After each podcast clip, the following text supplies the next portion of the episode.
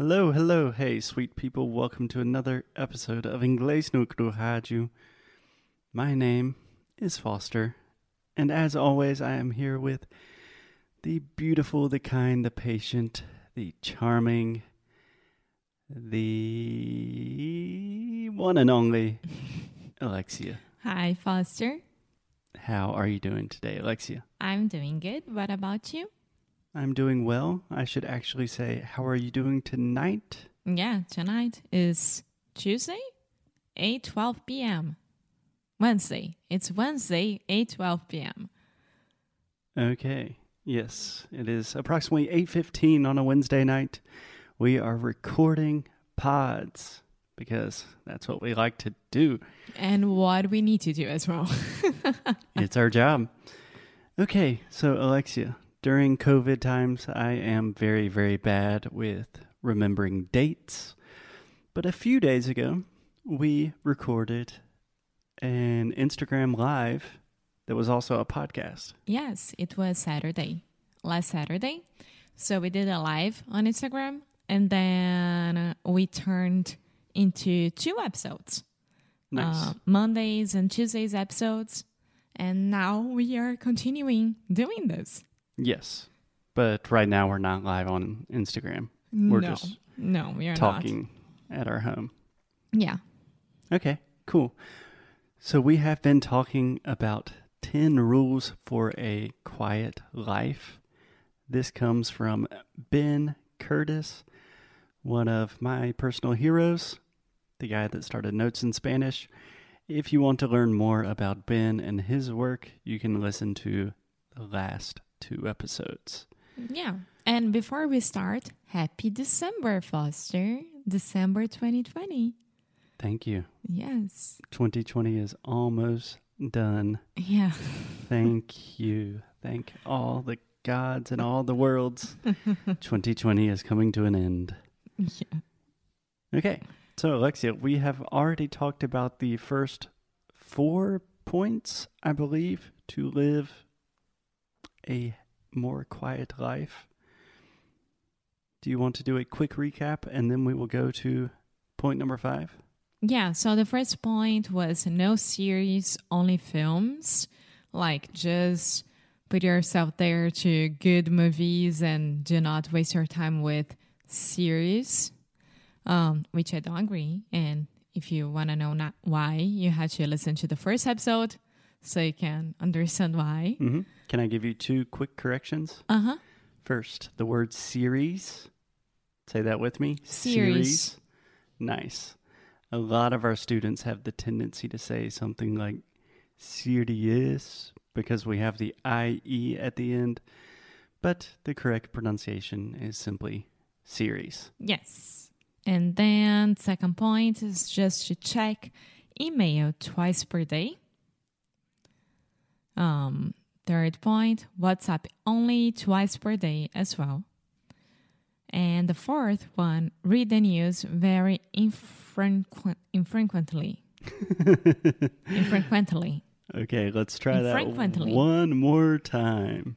Okay, so Alexia, when you have a big complicated word, I always recommend breaking it down to its root, its most simple part. So in the word we have Ah, I know. try it. Okay, so I should say first, frequently.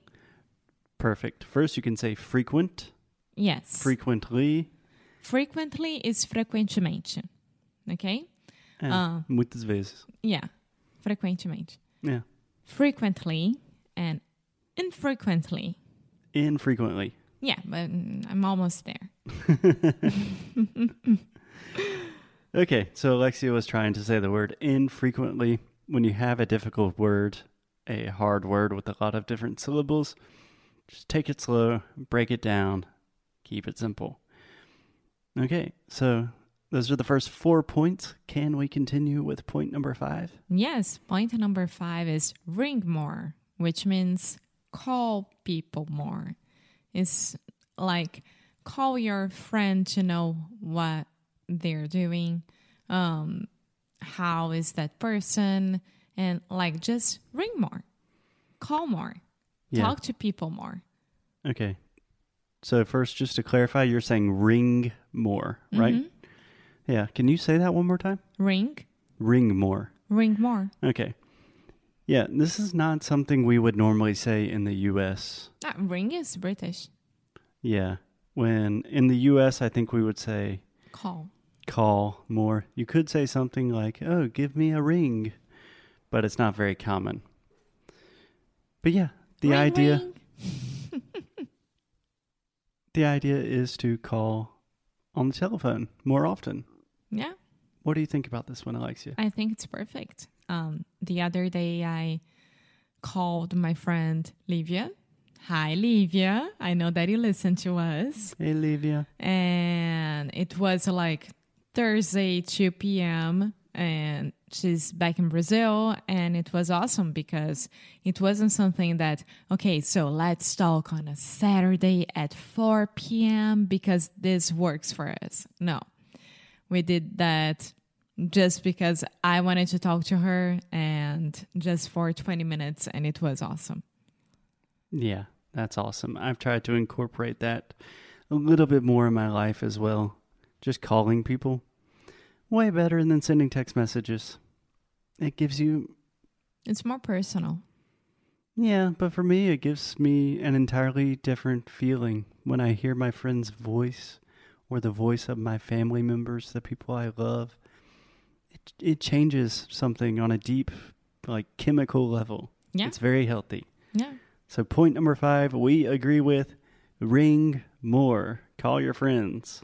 Exactly. Cool. Okay, point number six, Alexia. Social media only for work and on Thursdays. I don't get that. You don't get that? What is there not to get? Only He- for work? I mean, why? If someone doesn't work with social media, she can only be online Thursdays? no, he is talking about rules that he uses for himself. Ah. Did you not understand that from the very No, beginning? I understood that, but if he's giving an advice, maybe he could be more open. Okay, he's not giving advice. I thought we talked about this, Alexia. He's talking about what is working for him.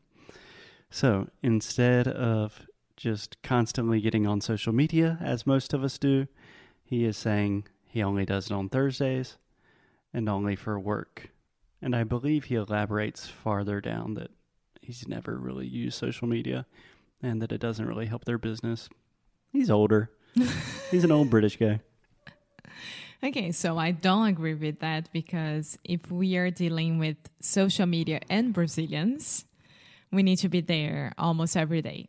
Yeah, I think we've talked more than enough about this issue on the show.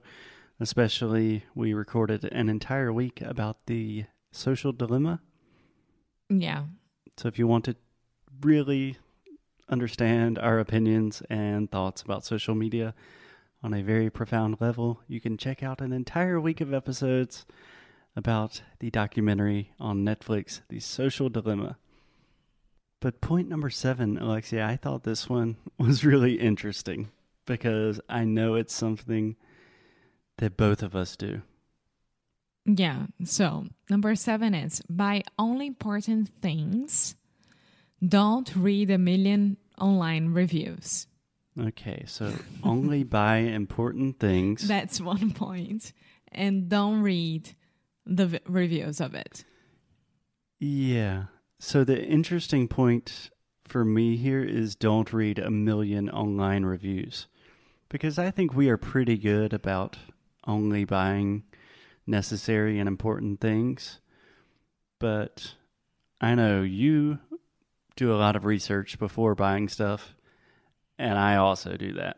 Yeah. And I think he gave the example like he was trying to fix something in his yard. So he needed like some machine and he spent like three days trying to buy the best one. And it's just totally unnecessary. And I was thinking, huh, I do waste a lot of time and create a lot of unnecessary tension in my life reading reviews. I like reading reviews. What do you Um, like about it? I like to see how the other person did. Like, how was the experience of having that product for her? Um, and sometimes they will use for the same thing as we will. Maybe, like, for example, the yard, Ben's yard. Maybe it's a smaller yard, maybe the grass is different, maybe this or that. And maybe in the review, he can find someone that has the same thing as him and will make sense for him, you know? Yeah, Well, I think in most cases, if you're buying a product and you read the reviews, that's the point of reading the reviews, right? To see if other people have the same problems and same experiences as you. Yeah. Um, for example, if you are buying, I don't know, maybe a kitchen utensil. Mm-hmm. A kitchen utensil, like a fork or knife. No, like um, um, I don't know, um, juicer. A juicer. Yeah, Would you like to explain what that is? makes juice. Okay. and that juicer really works for just one person. Is there any particular reason that you screamed about the juicer only working for I have one no person? idea why.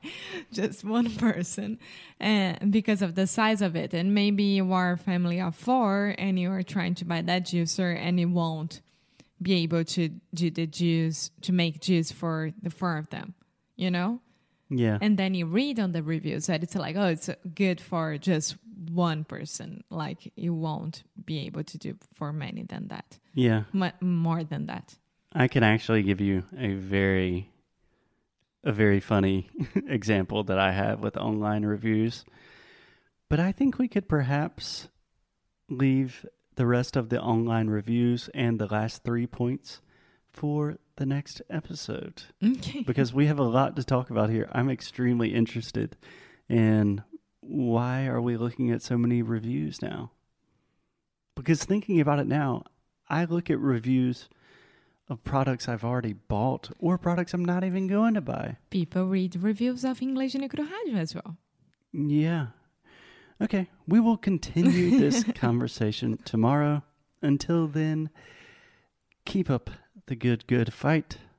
And live well. Bye.